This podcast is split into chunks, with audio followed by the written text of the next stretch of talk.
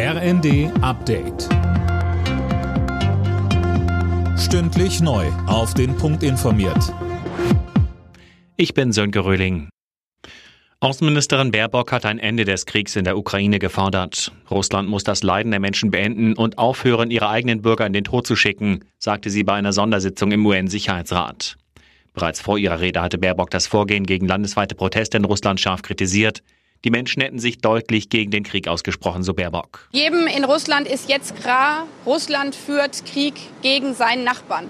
Und es wird jeden in Russland betreffen, weil egal ob Sohn oder Vater, ob Nachbar, ob Enkel, jeder Russe wird jetzt Gefahr laufen, selber in diesem Krieg eingezogen zu werden. Als Reaktion auf die russische Teilmobilmachung wollen die Europäische Union und die G7-Staaten weitere Sanktionen gegen Moskau beschließen.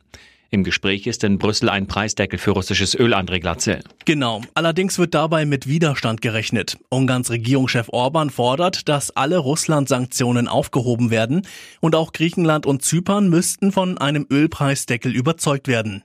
Deren Raffinerien liefern nämlich russisches Öl auch in Drittländer und würden weniger einnehmen. Diskutiert wird auch über ein Embargo für russische Diamanten und es könnten weitere Kriegsverantwortliche auf die Sanktionsliste kommen. Wirtschaftsminister Habeck geht davon aus, dass der Staat wegen der Energiekrise weitere Hilfsprogramme auflegen muss.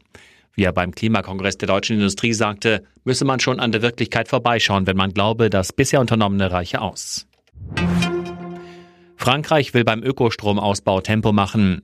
Präsident Macron sagte bei der Eröffnung eines Offshore-Windparks, dass Gesetzesänderungen die Planungszeit halbieren sollen. Er verwies auf Nachbarländer wie Deutschland, die in dem Punkt viel weiter seien. Fußball-Bundesligist VfL Bochum hat einen neuen Cheftrainer verpflichtet. Thomas Detsch soll das Tabellenschlusslicht vor dem Abstieg bewahren.